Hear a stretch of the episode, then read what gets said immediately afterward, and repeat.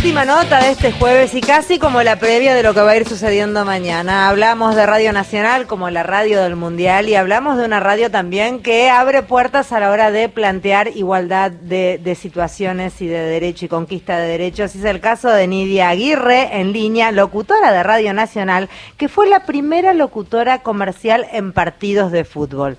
Nidia, digo bien, ¿cómo va?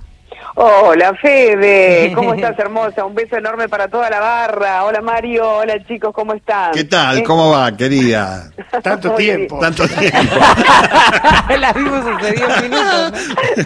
Hola, Nidia Dorio, te habla acá después de tanto tiempo. ¿Cómo estás? Hola, hola, ¿cómo estás Jorge? Hola Macarito, hola Carlita, Hola. hola, a todos. ¿eh?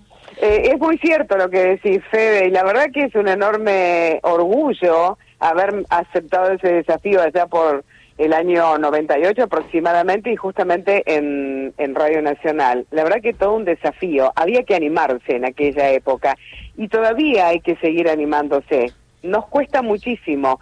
Por eso alguna vez cuando en el ISER me invitaron para una charla para hablar exclusivamente de, de la presencia femenina en, en el deporte en general, no solo en el fútbol en particular, eh, yo dije, bueno, hay que animarse y cuando nos den la oportunidad, que van a ser pocas probablemente en el momento que lo hablé, eh, hay que dar lo mejor. Y esta va a ser la forma donde cada día vamos a rendir examen, pero vamos a ir ganando de a poco. Y ciertamente, Viviana Vila, bueno, Natu Maderna también en Radio Nacional, y de a poco, Ángela Lerena, y de a poco nos vamos sumando, realmente. Me hubiera encantado ser periodista de, de deportes, te lo juro. Yo de todas maneras, cuando, cuando dijiste la fecha, no puedo creer que hasta ese momento no hubiera locutoras en ese relato. Eh, locutoras, eh, sí, locutoras, estoy diciendo Sí, bien. Locutoras comerciales, 98.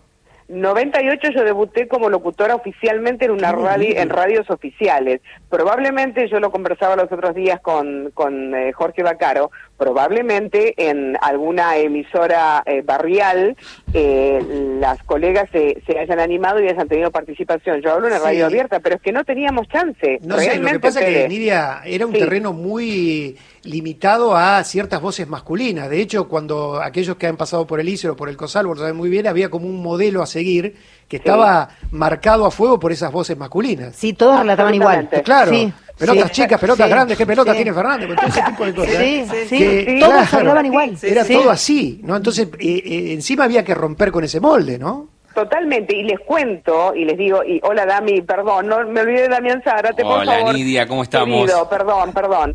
Bien, eh, quería decir que todavía cuesta muchísimo, y de hecho, de hecho, hay cierta misoginia y que nadie se enoje, pero es que el oyente y también los colegas tienen el oído acostumbrado a la voz masculina. Sí, Eh, sí. Y lamentablemente Pasa eso. pasa. Ujú. Entonces por ahí dicen, no, no me gusta cómo salen las mujeres, no, no, no. Y la verdad que es una cuestión de darnos la oportunidad. Yo siempre digo, un poco burdamente, si me permiten, pero digo, eh, con tanto olor a vestuario, la presencia femenina es tan necesaria en este mix de voces, es realmente donde se puede encontrar una transmisión de lujo. De hecho, lo podemos lograr con Víctor Hugo en, en Radio Nacional y los oyentes lo pueden avalar.